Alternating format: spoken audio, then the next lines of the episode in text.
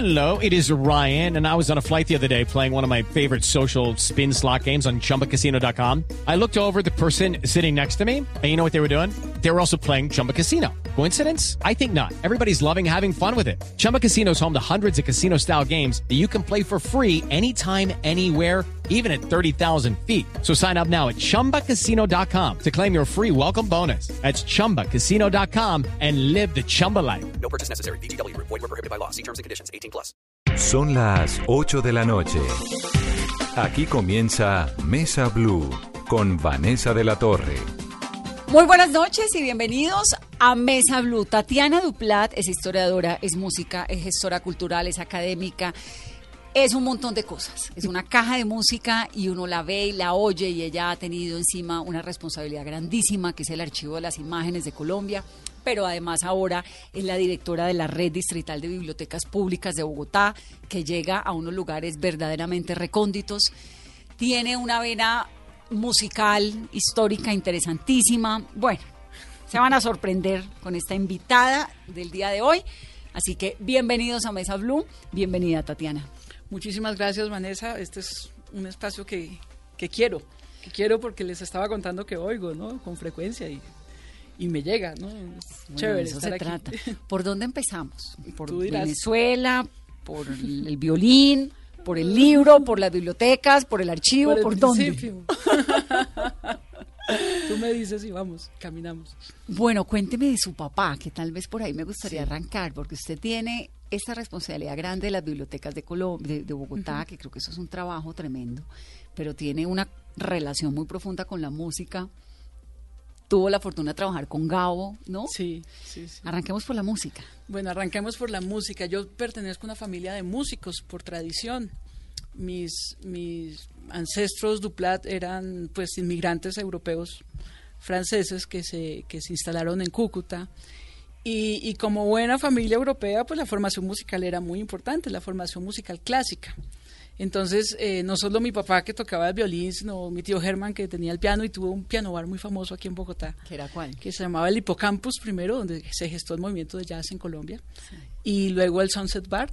El Sunset Bar era, era un sitio, una referencia obligada de cuanto músico de música colombiana y jazz hubiera en, en- en- en Colombia. Todos pasaban por allí en la 83 con 15, a frente de Loma. Sí, sí, sí. Ahí quedaba.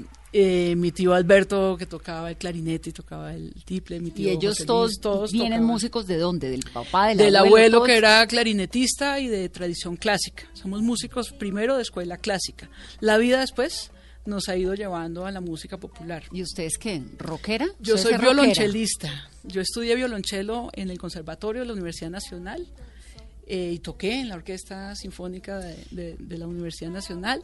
Y luego, bueno, toda la vida piano, porque pues todos los músicos, todas las personas que estudian música deben de en alguna manera Tocar aprender piano. a tocar piano, algo. ¿Por qué? Porque es que el piano te da una comprensión de la armonía, de cómo está construida la música, la lógica de la música occidental es muy fácil de ver en el piano, cómo se combinan los sonidos para que suenen armónicamente. Pero a la vez te permite desarrollar habilidad en las dos manos. Eh, muy pocos instrumentos eh, te exigen en las dos manos.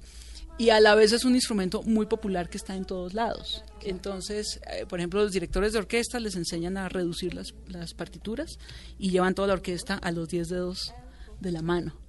Entonces es un requisito de todo músico que aspire a hacer música en serio, aprender piano. a tocar piano, no importa qué otro instrumento toque. Entonces usted aprendió desde chiquitica a tocar piano. Sí, desde los cuatro años en el, en el Conservatorio de la Universidad del Cauca. Mis papás vivían allí, mi papá era profesor de la Universidad del Cauca de medicina, mi papá era un ortopedista, cirujano ortopedista, que tocaba el violín en la orquesta de cámara de la Universidad del Cauca. Eh, y entonces a mí me llevaban desde chiquita, como esos niños que llevan así a los cuatro años a las clases de música. Luego empezó una correría por, por Venezuela. Sí, Mis papás se fueron ¿no? a, sí, de, de Popayán nos fuimos a Caracas.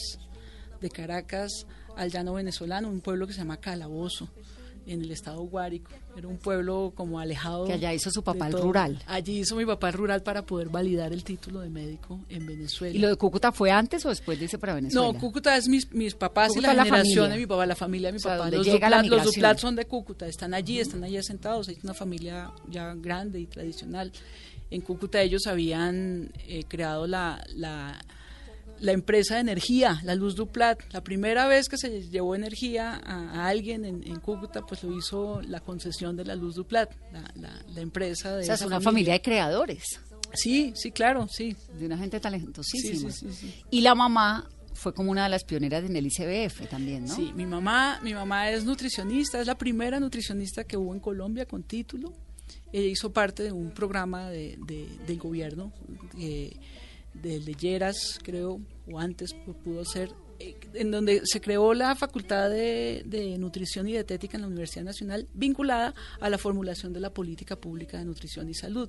Y eso estaba vinculado a la creación del Instituto eh, de Bienestar Familiar. Entonces, esa generación hizo, ella era una niña, pues una estudiante, ayudó a, a levantar la información con la que se hizo esa política pública y, y apenas se graduó, pues fue a trabajar a- al bienestar familiar. ¿Y usted qué quería hacer cuando grande? Eso era un lío para mí porque yo quería hacer de todo y finalmente he sido de todo. Pues he- he sido de todo, ¿no? Entonces quise hacer música y fui música un rato. Eh, quise ser profesora, fui profesora un buen rato. Quise, quise ser, quise viajar y ser aventurera y me recorrí este país un montón. Creo que no hay un solo departamento de este país donde yo no haya trabajado. Y, y luego quise escribir y terminé escribiendo. Y bueno, creo que todo lo que he querido hacer lo, lo he ido haciendo. Y yo en una época pensé que por, por apostarle un sueño iba a tener que renunciar a los otros. Y no. Y no. Uno- Hay- uno hay puede tiempo- hacer de todo. Hay tiempo para todo. Sí, uno dice, bueno, no, es que la vida es tan corta, pero es tan corta, pero es tan larga. Sí. Le permite a uno hacer Sí, sí, sí. un montón de cosas. Pero se volvió juiciosa grandecita, ¿no? sí. En la universidad, Sí. ya cuando eh, todos los méritos y se graduó con Sí, honores y sí, un montón sí. de cosas, pero de joven era una niñita necia. Era muy traviesa, era, era lo que era traviesa realmente, nunca nada grave ni nada, pero, pero por ejemplo mantenerme callada en un salón era muy difícil. Yo al ratico estoy hablando con todo el mundo y no hay nada que hacer y eso sí nunca se mejoró, eso toda la vida ocurrió así. Eh, esta cosa de los niños de que haces muy bien lo que te gusta, pero muy mal lo que no te gusta. Un poco la madurez es aprender a que uno también hace bien aunque no le guste, porque pues todo trae una parte harta. Entonces, ese aprendizaje fue un poco costoso, me costó varios años de colegio que me, que me devolvieron, que me retrasaron. También era porque yo al tiempo estudiaba música y para mí era más interesante lo que ocurría en el conservatorio y lo que ocurría con mi grupo de música que lo que ocurría en el colegio por ratos. Pero tuve un buen colegio donde ellos entendieron eso. Es que eso es clave, ¿no? Cuando uno el Sí. colegio le entiende la Ellos cosa. entendieron que yo Pero no además uno les persona. dice, a mí, a mí me ponen quejas, por ejemplo, de mis hijas en el colegio y yo les digo, pero es que los educadores son ustedes, yo soy periodista, a mí me da pena, yo me encargo en mi casa de que las cosas más o menos funcionen, pero los colegios, y eso que hoy en día son un poco más como que entienden cuál es la dinámica de los niñitos. No. Pero yo también estudié en un colegio que, bueno, menos mal me echaron, si no hubiera sido súper traumatizada. Pero fíjate yo estudié en un colegio tradicional de monjas, el Colegio de la Enseñanza, de las hermanas de la Compañía de María. ¿Y cómo estudió en un colegio de monjas si no la habían ni bautizado? Yo no soy religiosa ni nada por estas cosas de la vida. Eh, cuando llegamos de, Colo- de Venezuela, eh, en Venezuela hubo una crisis, la primera crisis económica en los años 80, en los años 84, una devaluación terrible, terrible. Mi papá que tenía su consultorio privado se fue quedando sin pacientes. Pero el papá estaba en el pueblo todavía. en No, Calabozo? estábamos en Puerto Ordaz. Ya estaban. Estábamos en una ciudad bellísima, hecha por Le Corbusier, un gran, un gran arquitecto, arquitecto. una ciudad contemporánea maravillosa, es donde cae la caída del Salto Ángel, es la caída más larga del mundo, de un kilómetro. Es un privilegio haber crecido y haber vivido en Puerto Ordaz. ¿Y cómo terminó en Puerto Ordaz después del rural? O sea, fueron Sí. muchos años Entonces, en Venezuela. eh, así para hacértelo corto, yo nací en Bogotá. eh, mi primera infancia pasó los primeros añitos en Popayán, donde entro al conservatorio. Luego vamos a Caracas para que mis papás validaran sus títulos. Luego nos toca ir a hacer el rural con ellos a, a Calabozo, al estado Guárico. Luego nos vamos a Puerto Ordaz, ciudad guayana, escudo guayanés. Este es- esto es espectacular en las orillas del río Orinoco. Nos Divino. pasamos 10 años montados en una lancha recorriendo el río y viviendo 20 mil aventuras. Y, y ya cuando vino esta crisis económica, sobre todo mi mamá dijo, no, no, no tenemos para qué quedarnos aquí teniendo la familia en Colombia y teniendo todo en Colombia. Claro. Entonces nos devolvimos a, a Bogotá. ¿Y usted tenía 84. cuántos años? Tenía eh, 12, 13 años tendría. Y ahí es cuando llega 84. al colegio de Llegó monjas. al colegio de la enseñanza, como llegamos en diciembre, no había cupo en ningún lado, había que entrar al colegio en febrero. una amiga de mi mamá, eh, María Elena, le dice, ay, pues yo tengo una hermana que es monja de la enseñanza, pues preguntémosle, lo que pasa es que la niña no es bautizada, yo creo que eso no les va a gustar. Entonces mi mamá dice, pues ella no será bautizada, pero yo sí soy de la presentación y soy creyente y yo creo completamente en la, re- la- en la educación religiosa, vamos. Su mamá era religiosa y su papá ateo. Y mi papá había sido criado por los jesuitas, pero como buen criado por los jesuitas, muchas veces resultan ateos, ¿no? Es, es, entonces él, más que ateo, lo que él decía era que era una decisión tan importante en la vida de alguien que él no la iba a tomar por nosotros.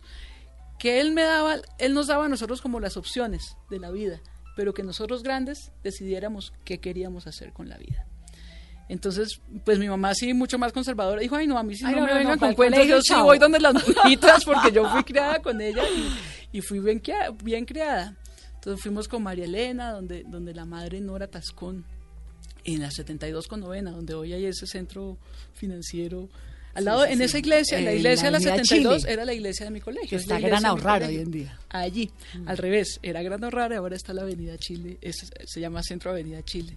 Ahí en la 72 con novena fuimos, la monjita dijo, ¿y por qué la niña no, no está bautizada? Entonces mamá le explicó esto mismo que yo te acabo de decir. Dijo, no, no hay nada realmente tan, tan elaborado, es que simplemente eh, mi esposo opina que, que ella lo decida. Yo lo hubiera bautizado, pero tampoco para mí es eh, la, la instrucción, digamos, la, la, la educación de una persona espiritual y, y humanista no está en un, en un formalismo de, de bautizarse. Entonces, yo vengo aquí porque creo en la educación de ustedes, le, le dijo ella. Y mi mamá salvó la patria, porque si no hubiera Me dicho eso, no, recibieron. no me, claro, me recibieron. Y la, y la, la madre Nora dijo, bueno, la, la recibimos, pero ella tiene que ser consciente que viene un colegio religioso y que vamos a hacer todo lo posible pues para convencerla de que se, se Para, bautice". para mejorarla. Claro, entonces el, el reto de ellas fue que yo tenía que dejarme bautizar y pues pero por convencimiento, por convicción y yo acepté también ese, ese- esa condición, me pareció sensato, ¿no? Era una regla de juego clara. ¿Y a los cuántos años la bautizaron? Nunca me bauticé.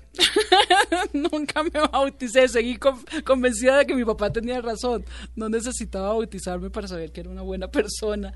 Tenía que tener una formación eh, rica, interior. ¿Y cómo le hizo el quite al bautizo en un colegio de monjas? Bueno, entonces cada la madre dijo, bueno, vamos a pedirle al capellán que en el mes de la madre, en el, mes de mayo, nosotros teníamos misas todos los días por la mañana, a las 7 de la mañana entrábamos a misa. He de decir que yo siempre he sido realmente cercana a los religiosos, a los, a los curas y las monjas, porque ellos es, es un ambiente donde la música es muy bien valorada. Entonces los músicos siempre de alguna manera terminamos vinculados en grupos que tocan en iglesias. Te he dicho que toca, he de decir que he tocado un montón de iglesias de, de un montón de religiones, ¿no?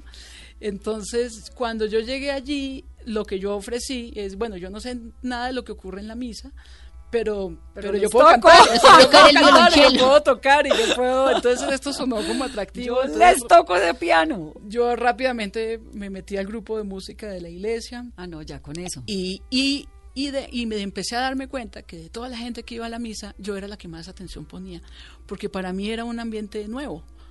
Y entonces yo sí escuchaba lo que el padre decía en el sermón, yo sí escuchaba y me quedaba pensando, yo, "Ey, ¿y por qué? Y todo.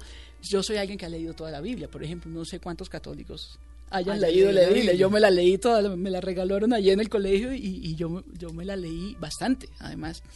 Y entonces el padre, que era el padre Marino Troncoso, un jesuita, también increíble, eh, un gran hombre, él tenía, al finalizar la misa, él debía hacer unas sesiones conmigo de unos 15 minuticos donde iba a hacer como la preparación para el bautizo. La catequesis que. Más o menos, sí.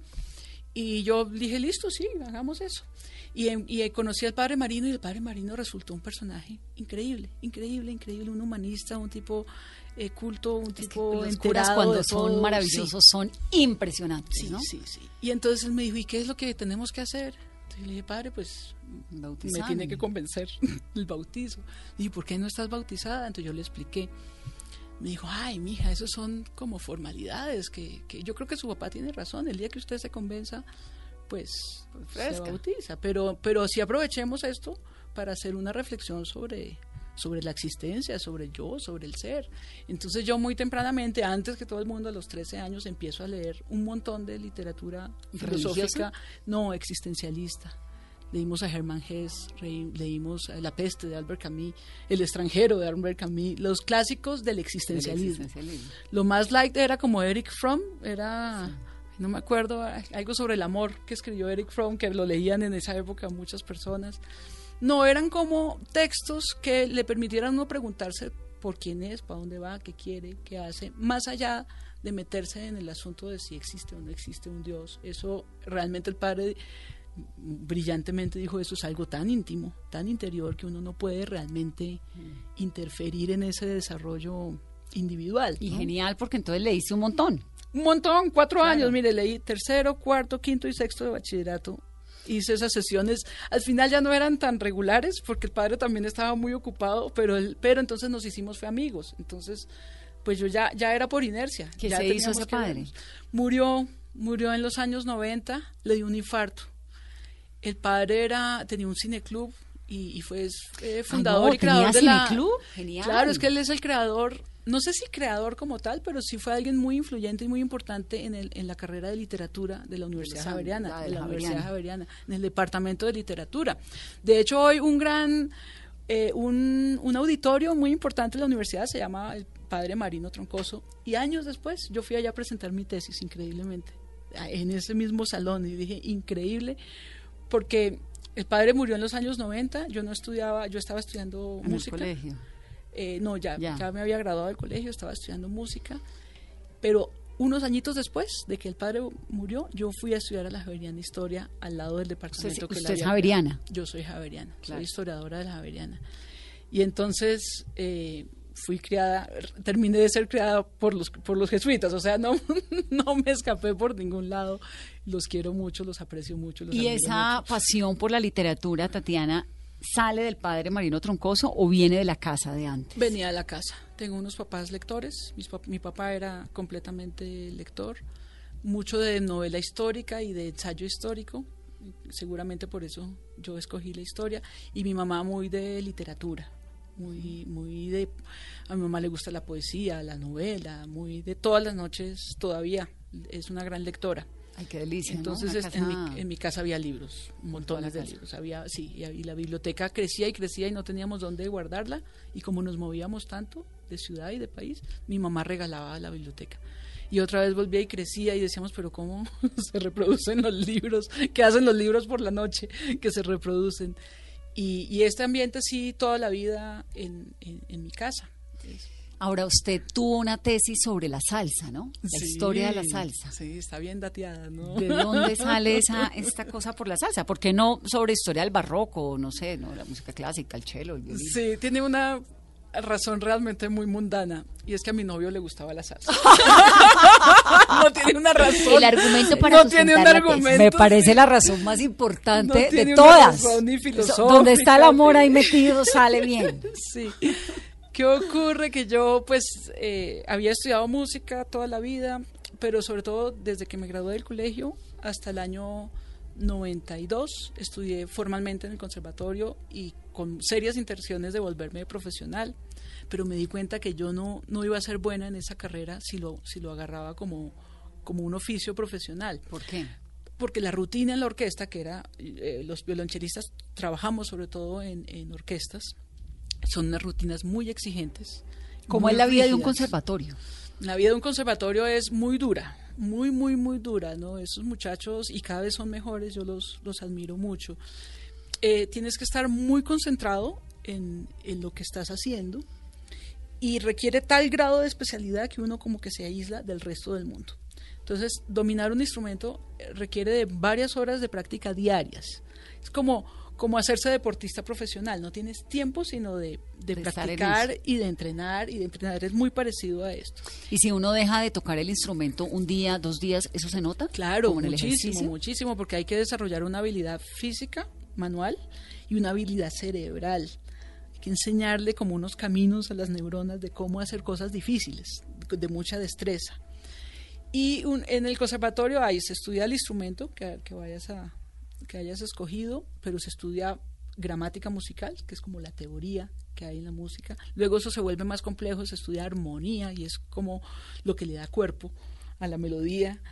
Y luego viene la práctica grupal, entonces tienes que estar o en la orquesta o en un grupo de cámara o en el coro y, y se te fue desde las 7 de la mañana hasta las 10 de la noche y solo estás en ese mundo. Entonces, pero sobre todo al llegar ya a la orquesta, el trabajo de- y ver cómo era el trabajo de las orquestas profesionales, pues es que pase lo que pase, truena, llueve, relampaguee, tú tienes que llegar a esa hora y vas a estar ensayando y luego vas a estar en el concierto y mientras todo el mundo descansa, tú estás trabajando. El sábado todo el mundo sale a descansar, el músico está allá. El- entonces yo yo rápidamente me di cuenta que no, que no, que no, que era un error seguir por ahí porque era muy forzado para mí, tan libre, tan tan creativa, Sí, tan habladora. Imagínate ¿no? tantas horas sin hablar. Pero para su papá no. no. fue difícil de pronto que había llevado la niña de cuatro años a que aprendiera a tocar piano, Sí. que no quisiera hacer música. Sí, mí me tocó algo rarísimo. Todos mis compañeros del conservatorio peleaban en sus casas para que los dejaran estudiar música. Yo tuve que pelear en mi casa para que me dejaran estudiar historia, para poder dejar la música y, y a estudiar historia. Mi mamá ahí me dio bastante, fue una gran mediadora, como que déjela, igual la música ya no la va a dejar nunca, ¿no? Pero, pero que haga la profesión que quiera Hacer hacer. lo que quiera. Entonces ahí te metiste a historia. Me fui a estudiar historia. En la Javeriana. Entonces, en la Javeriana. Y para esa época, pues ya estaba ennoviada de Oscar, que es mi esposo. Eh, y estamos juntos hace como 30 años, imagínense. Padre de dos niñas, ¿no? Sí. Y, resulta que Oscar era un, un rolo cachaco al que le encanta la salsa. Y como yo había tenido esta formación musical tan estricta, clásica, para mí eso era un mundo desconocido, completamente desconocido. Entonces, una manera mía como de hacerle a él un homenaje, pero también de entenderlo a él un poquito, de qué era eso que le gustaba tanto, yo quise aprender mucho sobre la salsa y me metí hasta el fondo. Me recorrí todos los bares, los clubes, los sitios de coleccionistas, Qué donde, delicia. donde, la donde salsa es una delicia. Entré en interacción con los grupos. Además me di cuenta que esta formación musical clásica me servía también para tocar estos instrumentos y para, y para- porque es, es tan compleja la formación clásica que luego llevarlo a cierto nivel de la música popular es fácil. Si vas a profundizar, pues ya es tan difícil como cualquier cosa que uno profundice. Entonces rápidamente entraba en contacto con los con los conjuntos, con los grupos, pero como colegas. O sea, y toca timbal y todo. No, pero no, pero, si alguito. me lo pones yo puedo. O sea, en una fiesta, exacto, 12 así. de la noche fresca. Sí, sí, por ejemplo, entrevisté en esa época a varios conjuntos cubanos muy famosos. Entrevisté a Celina y a, y a Reutilio, Reutilio. y entrevisté a la Orquesta Aragón. Ay, pongamos Celina y Reutilio Santa Bárbara, que es tan delicioso como para que le metamos ritmo y Sí. salsa a esto. Imagínense que los músicos cubanos en los años, en, es- en esa época, yo hice este trabajo como desde el 94, ellos pasaban por una situación muy difícil, todos los cubanos. No podían salir de la isla, pero los músicos tenían una licencia. Si los músicos tenían un contrato formal de trabajo, a ellos se les permitía salir de la isla y estar hasta seis meses por fuera o un determinado número Claro, de ahí meses. fue cuando Celia se fue y no volvió con la Sonora Matancera. No, mucho, mucho después. Celia se fue cuando era eso sí absolutamente prohibido, no lo dejaba. Ella se fue, se escapó, creo. Pero estos lo que iban era con permiso del, del gobierno y se instalaban seis meses en otro lado y luego volvían un ratico y, y enganchaban con otro contrato. Y entonces aquí en Colombia resultó muy bueno porque venían y se instalaban en el Hotel Tequendama. Ahí yo entrevisté a varios músicos eh, y parte del negocio era que pues los dejaban vivir allí los seis meses en un, en un Ah, ¿Eso buen en qué- hotel. ¿En qué año más o menos fue? Mira, yo terminé de escribirla como en el 90 y, en el 96 la presenté, o sea, esto tuvo que haber sido 95, 94. Y venían, venían con frecuencia. Y entonces, una vez entrevistando al- en la Orquesta Aragón al, al maestro eh, Tomasito, Tomás, creo que era Tomás Valdés, era el chelista de la Orquesta Aragón, tocaba violonchelo. Yo nunca había visto un violonchelista que tocara música popular. Y, pero fue increíble para él que la, la persona que lo estuviera entrevistando pues era una chelista. Claro. Entonces él sacó el chelo y lo que hicimos fue tocar, tocar juntos. Esto fue una cosa pues No, increíble al pues, momento, ¿no? Sí. Sí. ¿Y por qué la salsa termina asentándose de esa forma en Cali? Ah, eso tiene una explicación histórica bien, bien especial, fíjate, casi nadie me lo pregunta. Tiene que ver con la actividad económica del valle. Fíjate que cuando se montan los grandes ingenios azu- azucareros, se, los, los empresarios dicen, bueno, vamos a traer gente que sepa de este negocio, y vienen los cubanos. Y, y incluso los japoneses, claro, los cubanos Claro, tenían los japoneses grandes ingenios azu- Carlos Palau tiene esta película sobre la presencia de los, los japoneses en allí. el- en la gran Todo tiene que ver hacienda azucarera. Claro. Entonces la hacienda es una es, es una no es solamente una unidad productiva, sino históricamente implica una organización social de, de la, de la producción, de la, del trabajo. O sea, en la hacienda se vive distinto que en otra en otro tipo de, de en la parcela, por ejemplo, se produce distinto. En la hacienda viven eh, muchas personas, eh, obreros de, esta agroindustria, que era, era, era mm, agro, pero también era industria incipiente.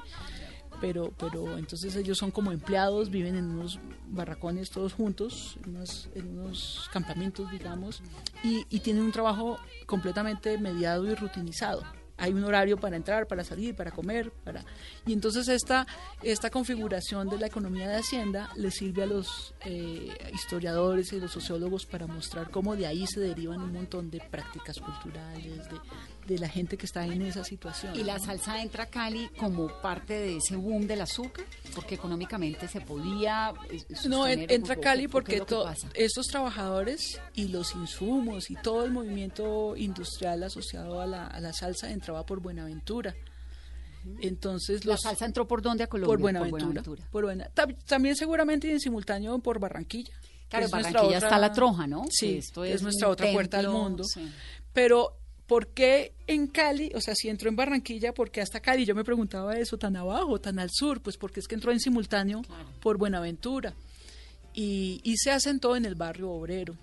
Entonces la salsa eh, durante décadas fue la expresión musical de un tipo de persona vinculada a un tipo de producción económica que era El azúcar eh, y el obrero y el obrero. el obrero del ingenio azucarero. Y fíjate que después Mayolo retrata esto tan bonito en la serie En az- Azúcar. en azúcar. En claro. azúcar. Él, él lo ente súper bien. Súper bien. todo ese fenómeno cultural. Y hoy en día en el barrio obrero de Cali todavía hay salsa. Exactamente. Y los caleños tenemos esta cosa de la salsa metida en las venas que es súper fuerte. Sí, hay, Súper hay fuerte. una reivindicación, que es lo que yo digo ahí en ese trabajo, hay una, no es solo una reivindicación estética, no es un accesorio, es una reivindicación de una manera de ver el mundo, de una forma de estar en el mundo. Y, es, y son reivindicaciones de, de sectores populares que claman porque su voz sea tenida en cuenta, sea escuchada y su identidad.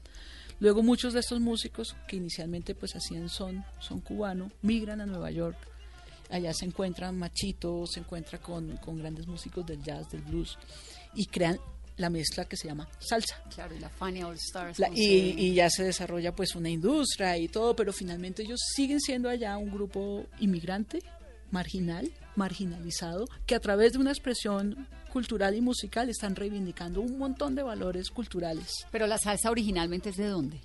Es eh, la salsa como salsa nace en Nueva York. Nace en Nueva York. tiene esa nace, de la mezcla de la migración de cubanos, puertorriqueños, más los afros eh, negros de New Orleans que habían llegado al Bronx también, ellos también habían migrado de, de New Orleans a Nueva York y habían llegado a, a los barrios pues periféricos y ahí estaban con los latinos y allí pues montaron estos sitios tan chéveres de salsa y la pasaban bien.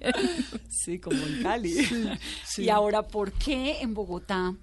Bueno, ¿qué tan fuerte es la salsa en Bogotá?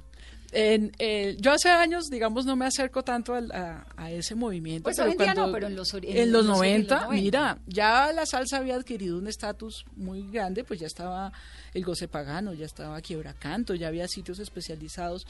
Pero fíjate que yo ¿El hice... goce pagano todavía existe? No. No, pero el maestro César Pagano sí, yo hace poquito lo vi, no sé dónde fue que lo vi, él está muy, él está activo y él, él, él es un personaje interesantísimo para sí, traer para acá. traer a Mesa El maestro César, razón. El goce porque pagano además- que las paredes sudaban. Sí, ¿No? sí. Que uno bailaba salsa y sudaba todas las paredes, sudaba uno, salía uno como deshidratado, pero con el corazón Y el- repleto. imagínate que el maestro me buscó en el archivo, va a hacer ahí un paréntesis, y me contó que él, cada músico que trajo a su sitio, al Goce Pagano, lo entrevistó.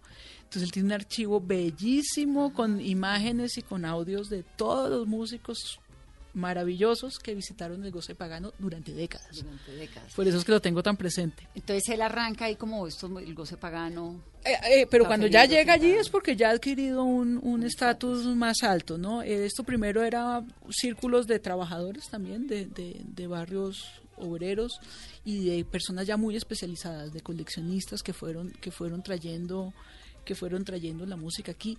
Ya con la, la industria asentada en los años 80, pues ya, ya es un fenómeno masivo, ya suena en las radios, ya es popular, ya entonces ya vale la pena poner establecimientos. Pero fíjate que mi, mi tesis yo la hago, hay tres personajes claves para poder hacer mi tesis. El programador de salsa de Javerian Estéreo, que era Moncho Viñas, que después fue programador en la, en la Radiodifusora Nacional de Colombia, en la Radio Nacional. Moncho durante varias décadas programó el espacio de salsa y era mi compañero de historia, estudiaba historia. Entonces yo rápidamente tenía acceso, como, porque no había internet, no había Google, entonces, pero yo tenía Moncho al lado. Y la otra fuente muy importante fue, al lado de la Javeriana había una, una gasolinera, y ahí al ladito de la gasolinera había un sitio que se llamaba El Pulpo. El Pulpo era de un señor eh, era un restaurante, un café, pero el señor era súper aficionado a la salsa y tenía una de las colecciones de salsa más grandes. Es que, ahí por la Javeriana, por el pulpo, por el hueco, por todo eso se movía una, había una movida muy fuerte, muy interesante. Sí. Pero incluso yo fui una investigando con el director del departamento de historia de la Javeriana, en esa época era Rafael Díaz. Es, Rafa es alguien que ha estudiado mucho la cultura afro entonces él me conectó con coleccionistas privados y me llevaron a sus casas y me mostraron las colecciones de salsa más increíbles que uno pueda imaginar, de cientos de discos ordenados, clasificados. Y esa, esa tesis terminó convirtiéndose en un puente que la llevó a ir a España, ¿no? Con la familia. Sí, la tesis como siempre fue un poco complicada en algún momento porque primero, mm, pues yo no era una persona aficionada a la salsa, me tuve que con mucho trabajo meter a todos los bares, a todos los sitios, los bailaderos de salsa. Es, eso, como una persona que no le gusta la salsa termina... No, es que no le gustara, es que no, no, la conocía, no la conocía. es que no me gustara, Es que la salsa Carolina está ahí. Entonces uno, uno, hay un momento en la vida en que uno sí o sí se vuelve salsero. Sí. le va a pasar a los 70. No, como todo, es un, es un universo inmenso, infinito, de una elaboración musical increíble, pero solo que un músico clásico pues no tiene acceso fácilmente y en mi casa este no era un género conocido, no, no, no nadie lo, lo oía profundamente. Entonces, franceses yo, la primera vez que yo me intereso por eso es porque efectivamente por la telenovela Azúcar, yo la veo y me encantó esto, pero no, no tenía cómo llegarle. Ya cuando Oscar llegó a su casa y él tenía discos y tenía cassettes, entonces, uy, qué chévere, entonces yo quiero entender esto. Esa es, esa es la motivación, yo quiero aprender qué es esto, qué es este mundo tan increíble, ¿no? ¿Y cuáles fueron las conclusiones de la tesis? Bueno, la tesis, la tesis, la tesis era que si uno hace un, un estudio histórico de la salsa, puede ver cómo se fue configurando la identidad latina como reivindicación, como categoría política. Entonces yo digo en la tesis que esto es una historia social. Yo estoy contando la historia social a través de un fenómeno de la cultura masiva que es la salsa, en este caso. Porque en la historia tradicional y en las ciencias sociales tradicionales, las fuentes casi siempre tienden a ser documentos oficiales escritos. Y ustedes que son periodistas pues entienden muy bien de qué estoy hablando. Vale mucho más una fuente para un historiador tradicional o para un sociólogo, una fuente que es un documento formal que el relato de alguien o que entonces yo dije, bueno, yo quiero estudiar un fenómeno histórico social, pero a través de la gente, de la gente y de la salsa, de la música, nada que no tiene nada de elaboración filosófica ni sociológica ni económica. Entonces yo dije, yo con mi conocimiento de música, yo creo que yo puedo hilar todas las piezas de la historia de la salsa o las más importantes para rastrear la categoría de latino. Entonces me empiezo y oigo y voy y voy citando en, la, en, la, en el trabajo cómo va apareciendo de repente esta idea del latino porque en los años 50, cuando llegó Machito a Nueva York, esta categoría no existía. Nadie se hablaba a sí mismo como que somos los latinos, no. Esto empieza más adelante, casi en los años 70, y Celia Cruz tiene un papel ahí muy importante. Ella lanza una canción que se vuelve muy famosa. ¿Es cuál? Creo que se llama Somos Latinos. Ahorita habría que buscar, pero es, es tiene la por primera vez se hace famosa y, y extendida y la expresión latino. Sí. A ser latinos. Sí y sobre todo esa comunidad de migrantes allá que, que, que no se reconocían como latinos. Es que lo de la salsa es muy fuerte porque es una es un estilo de vida.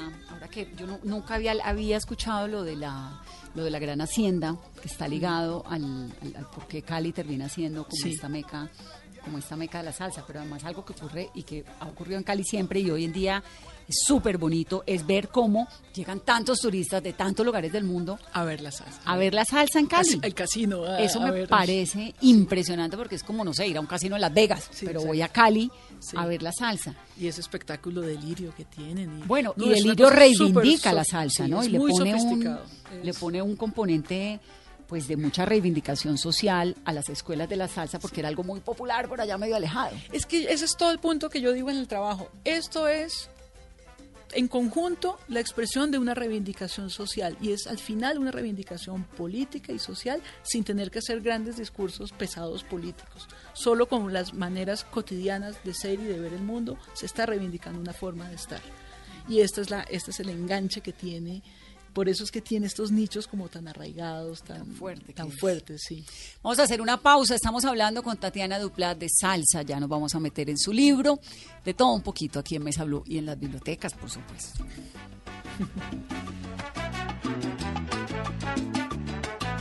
latinos en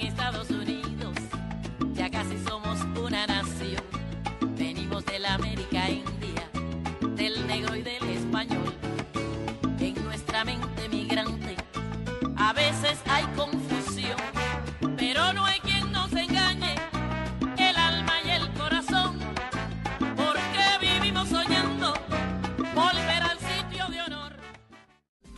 Continuamos en Mesa Blue, estamos hablando con Tatiana Duplat. Antes de que nos metamos en otro tema, Tatiana, Paz en la Guerra. Este es su primer libro. Sí, sí, sí, sí.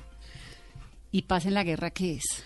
Bueno, Paz en la Guerra es, es mi primer libro. Alguien me dijo, es como un hijo. Yo, pues yo no sé, pero este claramente no fue planeado. sí fue muy deseado, pero no fue planeado. Es, es casi una casualidad en mi vida, increíblemente. Es mi tesis de doctorado, que fue hecha hace 20 años. Yo soy doctora hace muchos años. Y la hice con, el, con mucho apoyo, digamos, del, del PNUD, del Programa de las Naciones Unidas para el Desarrollo. Programa de Desarrollo de las Naciones Unidas, ¿no? el PNUD. Eh, no fue un apoyo formal, sino eh, ellos, eh, de alguna manera, Amparo Díaz, que era su directora de comunicaciones, me dijo, mire, estamos acompañando esta experiencia, si usted está interesada en estudiarla, pues yo la voy contactando con los personajes, era como este enlace. Pues a lo largo de los años que duré haciéndola, que fueron como dos años y medio, ya cuando hubo el resultado final, Amparo me dijo, pues entonces publiquemos un monográfico de los del PNUD. Ellos tienen unas publicaciones que se llama Cuadernos del PNUD, dedicado a este caso, al caso del Alto Ariari, que ahorita vamos a ¿Por hablar. qué, ¿Por qué el Alto Ariari? Porque yo, yo quería, yo quería probar la tesis. La tesis la tesis es que es muy sencilla. Si usted quiere saber de paz, pregúntele a los que hacen la paz. Hay un error muy común y es querer indagar sobre la paz preguntándole a los guerreros. Entonces la tentación es, voy a preguntarle al que, al que hizo la guerra, bien sea del ejército, de la guerrilla, o el que firmó la paz, el que hizo el pacto político. Entonces los estudios para la paz dicen, ahí hay mucho conocimiento sobre los pactos, sobre cómo acabar las guerras. Pero si usted quiere saber cómo se construye la paz, tiene que preguntarle a las personas que construyen la paz. ¿Que son Los- quiénes? Que son las comunidades que construyen, hacen iniciativas de emprendimiento, iniciativas sociales, culturales, que a pesar de la guerra siguen. Siguen. Se levantan todos los días, sí. trabajan, sonríen, inventan proyectos, les arrasan el pueblo y vuelven y lo montan, les arrasan la vida y vuelven y arrancan. Sí, las mujeres de Mampuján, que son unas bárbaras. En el Salado, en Mampuján, Salado, sí. en el Pacífico, por todo el país. Este país está lleno, lleno de comunidades que durante estos cincuenta y pico de años que estuvimos en esta guerra tan terrible y, y que, que continúa, se han levantado todos los días y han optado por la paz, no optaron por la violencia. Optaron, optaron conscientemente. Hay un momento en que gran parte de esta población de este país se levantó y dijo, sí, estoy muy fregado, esto está muy mal, pero yo no le apuesto a la vía armada. Yo sigo en Yo esto. sigo en esto. ¿Y qué pasó en el Ariari que no hubiera pasado en el Pacífico, que no hubiera pasado, eh, no sé, en el Catatumbo, en otros lugares de- del país para que le llamara especialmente la atención como laboratorio de paz esa zona? Me llamaba la atención que era eh, conducida por alcaldes. Eso era, eso era raro. Eh, muchas otras iniciativas de construcción de paz son iniciativas autónomas y, y independientes de grupos organizados de la sociedad civil. Aquí eran un grupo de alcaldes con apoyo de la gobernación del Meta, con apoyo de organizaciones internacionales como el PNUD y la Embajada de Austria y del Gobierno Nacional por momentos. Entonces, yo lo que quería mostrar aquí en este caso, entonces, una premisa era, para saber de la paz, pregúntele a los que hacen paz, no le pregunte a los guerreros. Y la otra premisa era, la paz no es otra cosa que la democracia. La paz es otra manera de llamar la democracia. No hay, no hay otro camino distinto, no hay otro misterio. Y la democracia no es más sino fortalecer los ámbitos públicos, institucionales y de participación. Entonces, si nosotros lo que hacemos es legitimar nuestras instituciones, nuestros espacios de participación, nuestros ciudadanos que hacen parte de fundamental, nosotros, la democracia ya nos da unas herramientas para que podamos interactuar, incluso aunque no nos la llevemos bien, incluso aunque no pensemos Sí, igual. es que eso se trata, incluso que, ¿no? exacto, la democracia ya, ya, pre- ya tiene previstas unas herramientas Porque para que, nadie, para que tiene por qué convivamos. pensar igual al otro, pero pues hay que Exacto. convivir en la misma tierra. Y en ese sentido, por ejemplo, los consejos municipales, las asambleas y el Congreso, pues claro que son campos de tensión. Están hechos, diseñados especialmente para que se confronten posiciones distintas de ver el mundo. Por supuesto que va a haber tensión, para eso están. Lo que tenemos que aprender es a regular esa gestión para eh, poder llevarlo a acuerdos, a consensos, a bueno, un montón de mecanismos que tiene la democracia. Entonces, como esta experiencia era, era eh, impulsada muy eh, por los alcaldes, me llamó mucho la atención eso, sobre todo en un momento, y sigue siendo en que, en que todo el que ocupa un cargo público, pues es como visto con sospecha, ¿no? O son burócratas, o son políticos, o son corruptos. ¿O qué y es yo, lo que quiere hacer, que se quiere lanzar? y yo también creo que también ahí hay una forma muy simplista de ver la vida. Nosotros tenemos mil y pico municipios, tenemos unos esquemas, unas instituciones. Yo me niego, me niego y, y lo he demostrado cada rato. Me niego a pensar que toda esa gente así fácilmente sean burócratas corruptos. No creo. Creo que tenemos funcionarios muy valiosos, personas que le han dedicado una vida entera a la función pública y al servicio público. Entonces era era muy interesante que tuviera todos los niveles de apoyo, el local por los alcaldes, el departamental por la Consejería de Paz del departamento, el nacional y el internacional. Fíjate, en un terreno muy chiquito de, de- territorio había presencia de, de esas instancias, pero además el Alto Ariari es una zona que ha sufrido, yo diría que uno puede resumir la historia de los últimos 200 años de Colombia, ha estado allí, ha pasado por allí. ¿no? Y 20 años después, entonces dijo, Bueno, Por entonces, escribirlo. no, mire qué ocurre. Entonces yo presento la tesis, me va muy bien. Eh, Amparo me dice, publiquemos el monográfico, pero como yo hice la tesis en un momento en que estaba tan duro y tan grave el conflicto armado allí, por eso se llama paz en la guerra, porque además a mí me veían como loca, pero usted cómo está hablando de paz en medio de esta cosa tan terrible, tan terrible, los años 2000 fueron Mira, el Centro Nacional de Memoria Histórica tiene un informe que se llama Pueblos Asa- Arrasados y está todo referido a un pueblo del Alto Ariari, que es el Castillo, para mostrar como ejemplo cómo es el vaciamiento de un territorio cuando lo arrasan.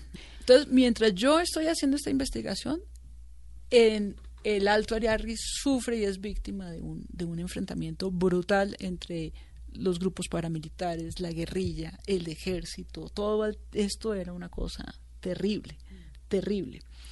Entonces, cuando ya quiero publicar, eh, uno de las personas mencionadas y uno de los impulsores de este proceso de paz, eh, que era un alcalde que se llamaba Euse Rondón, resulta asesinado y envuelto gravemente y seriamente envuelto en los problemas de la parapolítica era uno de los candidatos financiados por los grupos paramilitares y entran en conflicto interno entre ellos y como parte de este conflicto pues él resulta asesinado. Y esto pues es terrible para todos, para los que habían participado en la experiencia, para los que lo estaban acompañando, para, los que lo estaban estudiando, para los que vivían allí. Esto fue una cosa terrible, terrible, terrible, terrible. Entonces, Amparo Díaz me dice, no, no, no, pues claramente no es el momento para hablar de paz. Hay un momento para todo, ¿no? Y, y lo que tú quieres mostrar, que es que aún en medio de la guerra hay construcción de paz, eh, vale la pena que se escuche con toda la atención. Y los periodistas que tienen esta cosa, la coyuntura tan presente, me dijo, no es el momento para este libro, no es el momento para esta publicación, era un monográfico. Llegará un momento, y yo, yo un poco decepcionada porque le decían, Parito, tanto trabajo, tanta cosa, y tanto para contar ahí, tanto pero para 20 explicarle al después país. llegó el momento. Y ella me decía, todo tiene un momento en la vida y este no es el momento de esa publicación. Bueno, se nos está acabando el tiempo y hay un par de temas que no, me- no puedo pasar. Y es que usted dirigió Señal Memoria en RTBC. Por lo tanto, conoce el archivo visual de Colombia como creo que Como nadie. nadie. sí. ¿Cuál es esa imagen que usted guarda en el archivo que dice, o que usted vio y dice, esto, el país, no sé si lo conoce o no, pero esto es muy importante dentro de la historia de... Sí, hay imágenes de Armero que me impactaron muchísimo, muchísimo. Hay unas imágenes que se llaman en, la, en la ley de derecho de autor y que aprendimos mucho en el archivo. Hay imágenes huérfanas, son imágenes que quedaron en cassettes eh, que no fueron editados en los roches, en los material en bruto, digamos, de, de los camarógrafos, que por el azar o por lo que sea quedaron allá. No están identificadas, pero sí hay unas imágenes eh, fuertes de, de, de- de momentos duros de Colombia. ¿Eso todo está digitalizado? Sí, la gran Ya. mayoría debe estar. Cuando yo dejé el proyecto ya, ya había gran parte digitalizada. Pero, por ejemplo, eh, la- las guerrillas mandaban mensajes al gobierno a través de los noticieros. Entonces no era raro que antecitos de empezar la emisión llegaba alguien y dejaba un cassette en un sobre sellado y, y- y lo abrían y era un mensaje o una prueba de supervivencia de algún secuestrado. Esas cosas están ahí, por ejemplo. No, hay na- no se sabe bien ni por qué están ahí, ni quién las llevó, ni, y a veces son imágenes que uno no sabe ni siquiera identificar qué, pero que sí muestran eh, pues la dureza del país. Y más allá Pero- de digitalizar, ¿qué hace el Estado con todo ese material? Es- el proyecto Señal Memoria es un proyecto pionero. eh, no solo en Colombia, yo creo que en América Latina, ¿no? Es, es Colombia es de los primeros países que le da importancia a su, Paula a su Arenas, ¿no? audiovisual. Paula, eh, sí, RRTBC en, en su conjunto, Paula estaba encargada como de una parte del proyecto cuando ella me lo propone a mí. No era claro para nosotros que fuera un archivo inicialmente, era, era pues un montón de cintas y todo el mundo tenía la conciencia de que hay que salvar estas cintas, de que, debe haber cosas importantes. Y yo ya llego y me, me empiezo a enterar cómo es el movimiento de los archivos históricos de televisión y de radio en el mundo y le damos ese, ese enfoque de archivo y estoy convencida que es un archivo patrimonial al que hay que proteger y preservar. Entonces, ¿el Estado qué está haciendo? Digamos, Bueno, ¿hay un museo visual de la memoria? ¿Alguna Sí, así? se- señal memoria, señal memoria. Lo que pasa es que todo es incipiente. Lo primero que había que hacer era pues salvar las cintas eh, y el material, clasificarlo, catalogarlo, ponerlo en una en una plataforma y eso es eso es un trabajo que todavía se va a demorar. Luego empezar a exhibirlo y ya tú entras a la página y ellos tienen una cosa muy bonita, ya una gran variedad de, de material para para reconocernos. Por allí, ¿no? ejemplo, de Jorge Eliezer Gaitán. No, en la época de Jorge Eliezer ¿No Gaitán había? no había televisión, había cine. Las imágenes de Jorge Eliezer Gaitán las tiene la Fundación Patrimonio Fílmico.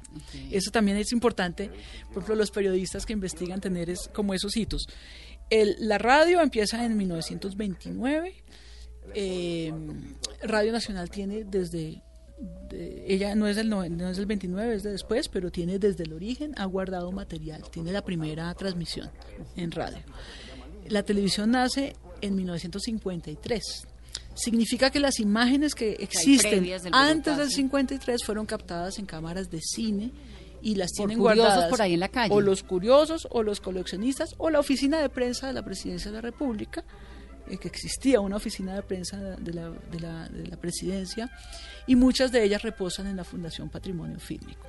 Del 53 en adelante empieza la televisión, pero se hacía en vivo. Entonces no quedaba registro grabado. Entonces muchas cosas que algunas personas todavía recuerdan no quedaron. Por ejemplo, Animalandia. Alima- no hay un registro histórico de Animalandia porque era un programa que se hacía en vivo como este. ¿Qué estás haciendo? Nosotros tenemos el archivo. Además, estamos Usted sí está en grabando. Facebook Live. Claro, la En Todas televisión. nuestras plataformas digitales. Pero piénsalo así, comprar una cinta de una pulgada de pulgada. Era, a mí me dijo un señor de la BBC de Londres que vino, dijo, para que tenga una idea, comprar una cinta era como comprar un carro lujoso. Y comprar la máquina en la que se reproducía la cinta es como comprar una casa lujosa, para que yo tuviera una idea. Entonces, pues si ibas a hacer televisión, los recursos eran poquitos, pues no ibas a gastar horas y horas de un programa en vivo cualquiera Guardándolo. guardándolo. Solamente se guardaban cosas eh, muy especiales, la posesión presidencial, la, una que otra. En el 64, más o menos, eh, aparece la tecnología que permite grabar las imágenes de video. Entonces ya la televisión a partir de los años eh, 60, mi- mediados del 60, de ahí para acá ya encuentras eh, grabaciones de video. Y ya para despedirnos, el proyecto de las bibliotecas, que me parece impresionante, la red distrital de bibliotecas públicas de Bogotá, que es Biblored, ¿llega a dónde? ¿Qué Uy, tan lejos Ustedes llega? no se imaginan la belleza que es eso. Somos 114 puntos de lectura por toda la ciudad. Estos son 81 parques. Ustedes habrán visto los paraderos para libros para parques. Son pequeñas bibliotecas que están en todos los parques de Bogotá. Eh, albergan unos 300 libros más o menos. Hay servicio de préstamo. Y también hay actividades allí para la gente que va a los parques. Estos son 81. Tenemos 10 estaciones de Transmilenio, con biblioestaciones le llamamos. No, pero esas son, digamos, los de, las de la ciudad. Las pero de la tengo ciudad. la imagen de la niña montada Sí. en el burro que hizo la verde alguna Sí. vez, que es preciosa. Tenemos dos bibliotecas rurales. Estás pensando en esas. Estoy Una pensando en la esas. ruralidad de Ciudad Bolívar, es la biblioteca de Pasquilla. Yo le conté a Juan David, yo esto alguien tiene que contarlo, ¿no? Tiene que, que saber lo esa que esto existe. Es ¿no? tremenda. Es increíble. Entonces está esa. Esa y es- tenemos, esa es en Pasquilla, que es ruralidad de Ciudad Bolívar. Pero eso es, eso es bien alto, eso es en el páramo, son 3.600 metros de altura, eso es bastante, bastante arriba en la montaña. Y con todo eso, de ahí para arriba, todavía hay Habitantes. hay habitantes y montaña por delante. Y tenemos una biblioteca en la localidad de Sumapaz, en la vereda de la Unión. que también es lejos. Claro, nosotros nos gastamos todo un día cuando cuando yo quiero ir a visitarlos para hacer cualquier cualquier cosa del trabajo, yo tengo que separar un día entero, o sea, nos vamos a las 5 de la mañana y estamos regresando a las 10 de la noche. ¿Qué tanto leen los bogotanos? Más de lo que la gente cree. Nosotros tenemos eh, 4 millones de usuarios al año. Eh, mira, eh, más que las, eh, más que la- los libros que se prestan, las actividades en las bibliotecas y la cantidad de consultas en las bibliotecas, me dice que cuando las personas que hacen las mediciones de consumo cultural, pues miran las cifras de los que compran los libros.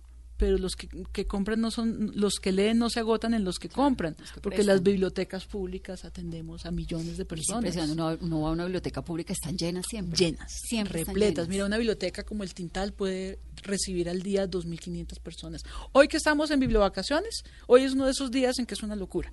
Podemos tener 2.500 usuarios en un solo día. Es, es- y esto, pues, multiplícalo por 114 puntos en la ciudad, pues eso te da los 4 millones Claro.